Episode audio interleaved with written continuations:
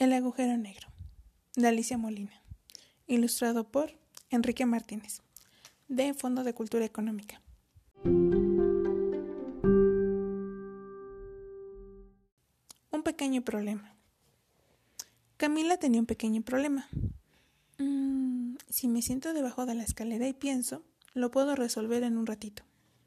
Se acomodó debajo de la escalera que daba al jardín y pensó un ratito, y otro más. Entonces se dio cuenta de que entre más pensaba, más grande se hacía el problema. Se trataba de hacerle un regalo de cumpleaños a su mamá. Quería hacerle un regalo bonito y muy alegre, que la pusiera contentísima. Eso no era problema, porque a su mamá le encantaban las cosas locas que a Camila se le ocurrían, y además ya sabía que si usaba un poco de pintura amarilla, otro poco de rojo y de verde, su mamá diría qué alegre es.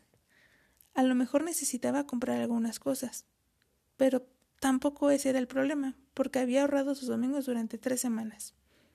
Pensó en los últimos regalos que le había hecho a su mamá.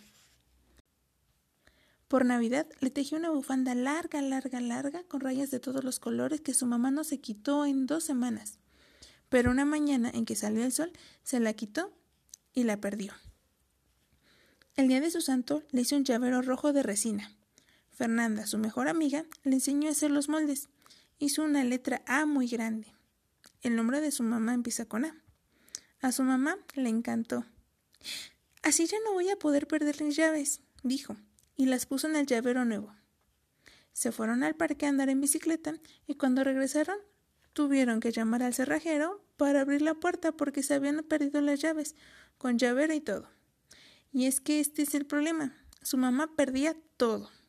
Perdía las llaves, perdía la canasta del mandado cuando iba al mercado, perdía aretes, papeles importantes y papeles insignificantes, la tapa de la pasta de dientes, su anillo de bodas, las sombreras de su suéter favorito y una vez hasta perdió una cebolla cuando estaba cocinando.